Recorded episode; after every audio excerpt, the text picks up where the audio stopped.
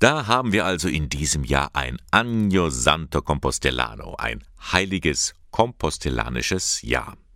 Dazu wurde am 31. Dezember des Vorjahres die heilige Pforte an der Kathedrale geöffnet und eigentlich wird sie heute wieder geschlossen. Aber wegen Corona hat der Papst das Jakobusjahr verlängert. Das freut die Pilger.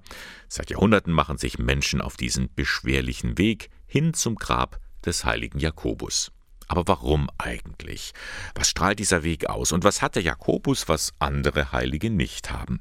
Darüber möchte ich jetzt sprechen mit dem Wallfahrtsseelsorger im Bistum Eichstätt, Domkapitular Reinhard Kürzinger. Schönen guten Morgen. Guten Morgen.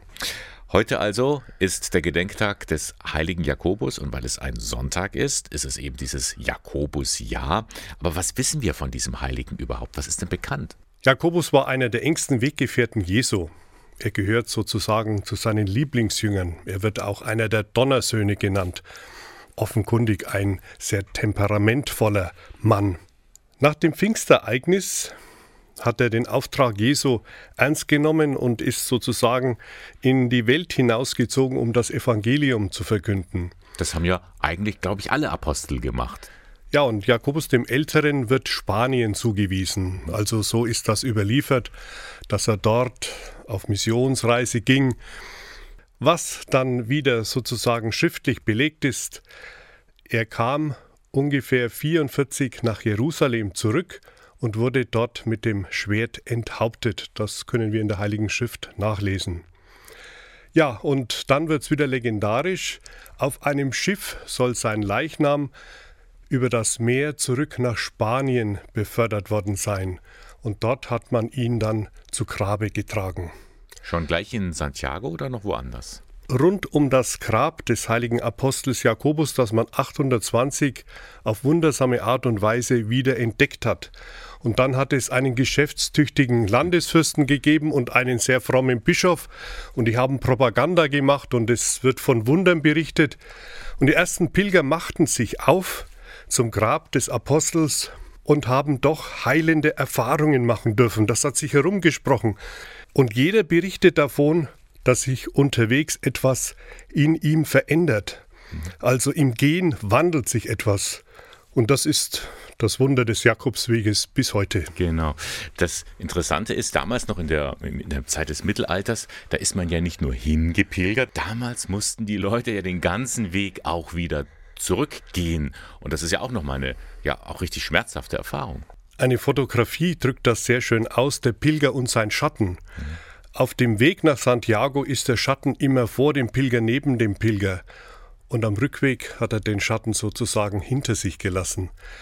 Oder mit anderen Worten, der Pilger wird ein neuer Mensch durch dieses Wochen oder Monate lang zu Fuß unterwegs sein, da verändert sich etwas in ihm.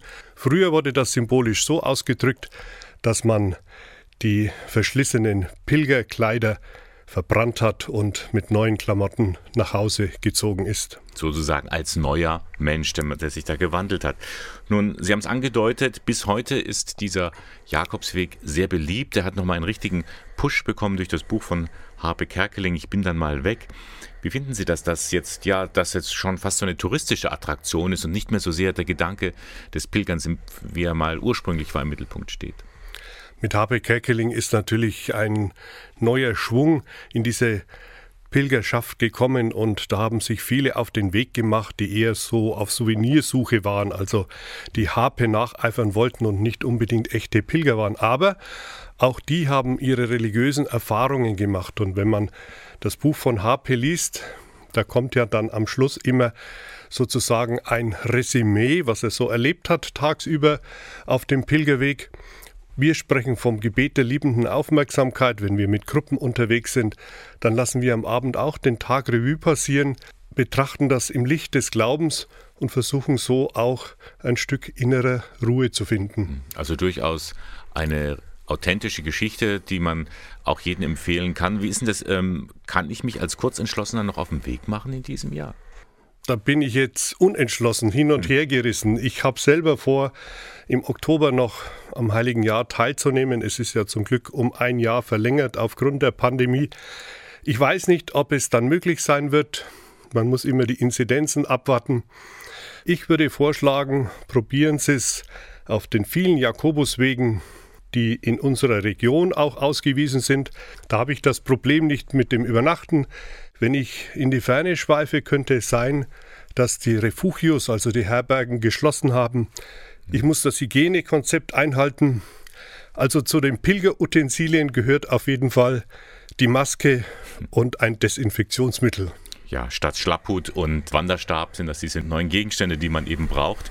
Reinhard Kürzinger, was bedeutet Ihnen eigentlich der Jakobsweg, der Camino persönlich?